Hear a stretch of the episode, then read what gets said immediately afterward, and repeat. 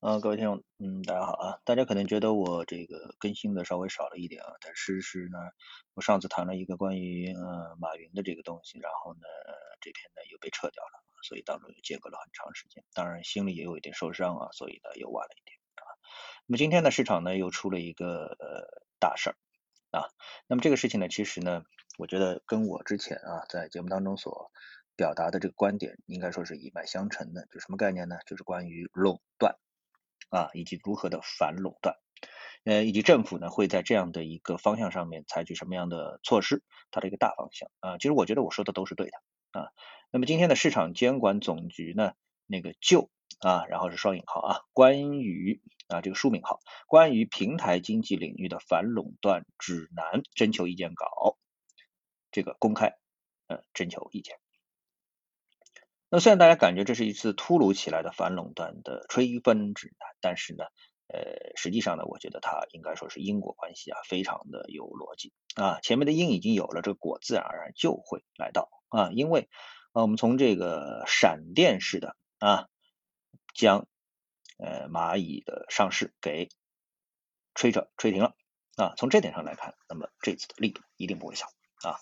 呃，今天白天的时候呢，港股啊，这个恒生科技股板块啊，那么就被这个震惊了啊。截止到港股收盘的时候呢，美团跌了百分之十，京东跌了百分之九，阿里跌了百分之五，小米跌了百分之四，腾讯跌了超过百分之四啊。那今天晚上还在传呢，呃，这个就是马呃马化腾啊，他原来腾讯呢有一个叫什么什么支付通的，那么也是跟支付宝差不多的啊这样的一个呃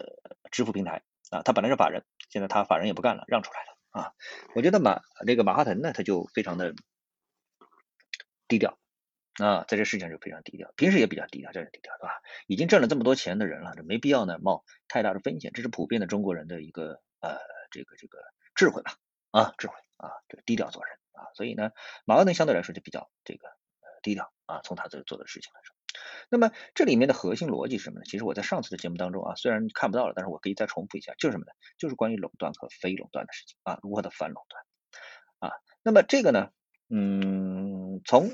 啊那个指南当中，实际上它已经是指了什么？就是我们的这个所谓的平台经济，实际上应该就是互联网巨头啊。哪一些互联网巨头会对这个整个的一个呃生态产生？就是当它到了垄断的这个阶段的时候啊，它就会产生一个负面作用啊。而这种负面作用呢，呃，有的时候普通老百姓会感感觉到啊，这个消费者会感觉到，有时候是呢是政府更深刻的感觉到。这里要说什么呢？就是谁更代表大多数的这个人民群众？谁？那一定是政府，而不是某一个公司啊。呃，起码大家在这一点上面，不管是啊这个绝对正确与否，那他他但是大部分人应该或还是会认可这样一个说法，对吧？好那么这是我们说看到中国的，其实在全球啊也都是如此啊。我们看到今天呢有一则消息，说什么？是英国啊对这个 Facebook 啊脸书啊进行了反垄断的这个调查啊，或者说是这个诉讼吧啊。那么呃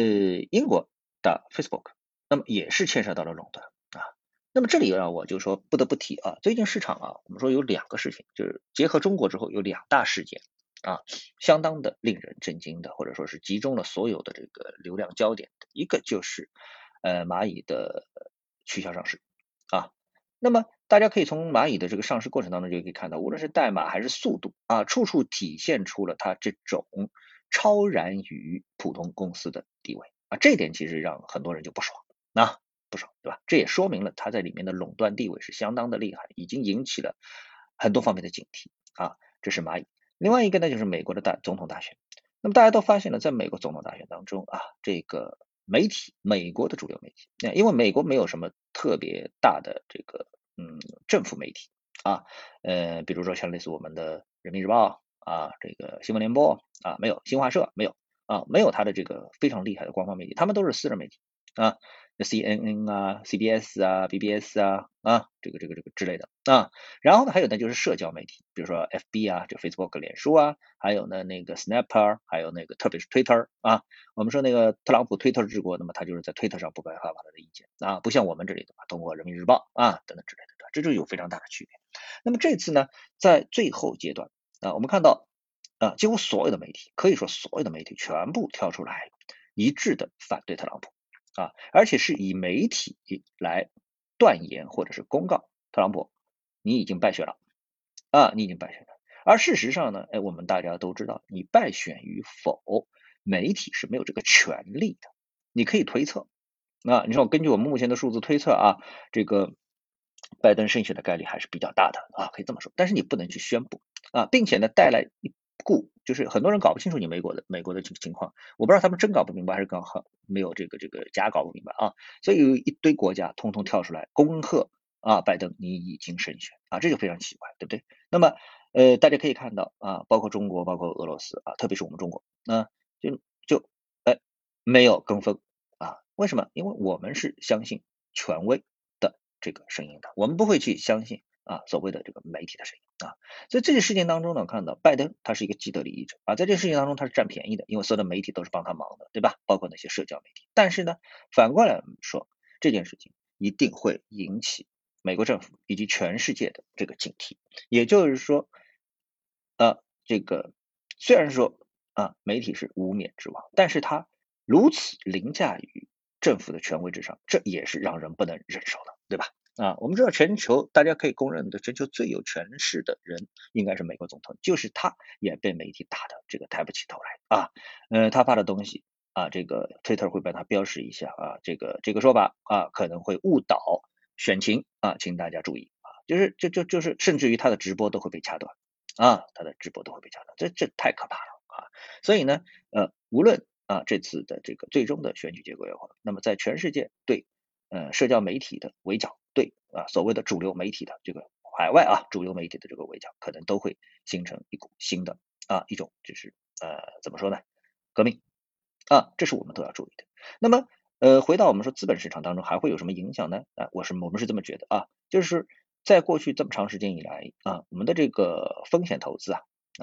呃，过去我们都知道是国家投资，对吧？那么当然了，芯片当中还有国家大基金，对吧？但是呢，在很多方面呢，我们看到这个互联网巨头啊，已经主导了我们的风险投资，包括阿里，包括腾讯，包括小米，包括京东啊，呃，因为他们的成功，哎，包括美团，对吧？因为他们的成功，所以他们主导了风险投资这一块啊。那么这一块呢，给我们的这个资本市场带来了啊有活力，但是呢，反过头来也一种控制啊，也一种控制。所以呢，啊，这批股票在受到了我们说这个。啊，平台经济的反垄断指南的这样的一个意见之后，包括这个呃蚂蚁啊，它的这个迅速的被取消呃上市啊，这些都提供了一个信号，什么呢？这个未来的资本市场的格局会发生啊，可能会发生巨大的变化啊，巨大的变化。我们看这个美国的股市这两天的一个表现啊，这两天表现领跌的是什么？领跌的就是呃纳斯达克指数。啊，美国的这个纳斯达克指数里面的一批个股也是出现了比较大幅的这个调整啊，大幅的调整。那么在美股的啊，我们看到现在啊，现在这一时点上面，特别是中概股的美股啊，中概股的一些美股，像阿里巴巴今天跌了百分之八点幺三啊。呃，Facebook 跌了百分之三点三八，然后 Twitter 肯定是跌的，跌了百分之一点二三，这还是跌的不多的啊，跌的不多的。然后我们看一下京东跌了多少，京东跌了百分之六点二五，嗯，这个 Worker、Snap 这也是这个社交媒体的一部分吧，一个是跌了百分之三，一个 Snap 跌了百分之五点五二啊，嗯。相比之下，百度跌的就少啊，因为它不是一个平台型公司啊，百度也跌了百分之一点二五。当然，这个理论上来说，它也应该算吧啊，也应该算吧。啊，总之，你看，给我们透露了一个什么样的一个信号，就是这批互联网巨头他们所面临的压力来自多方不明啊。嗯，到底接下来会什么样一个影响？其实已经提供了我们一个信号，就是要警惕，警惕这一批公司在市场上会相当长时间受到打击。啊，受到打击。我们看到纳斯达克指数啊，这一轮我们是从这个呃，也就是嗯，拜登跟特朗普啊，在十月三日这一天，大家不是选举有一个差不多出现一个结论性的意见了吗？就觉得拜登要胜选了嘛。这时候呢，美股出现了一波大幅的上涨。但是呢，这两天呢是连续的回调，那么呃，纳斯达克已经把这段的涨幅的百分之五十给回掉了。那么相比之下呢，啊，这个非互联网指数的标普，它的回落幅度就要小很多。标普呢，差不多回落掉了，我看一下啊，可能是三分之一啊，回落三分之一啊，那这个回落幅度就比较小了。那么像今天这两个指数都下跌的，而道琼斯指数今天还是上涨的，现在涨幅是百分之零点二七，就道指的期货指数啊，期指，它的回调幅度可能只有五分之一吧，啊，从这一轮十一月二十三日开始的上涨，只回调了五分之一左右吧，啊，那么完全可以说没有再回调，所以这一面现在就是反而显示出了传统经济啊，在呃目前的状态反而被市场视为一种避险的工具，而新兴经济啊，互联网经济这一批平台经济，呃，现在是拖累了整个的美股市场。啊。好，那今天呢，我们就跟大家分享一些这样的观点和市场的现象啊，呃，下次节目时间，嗯，再见。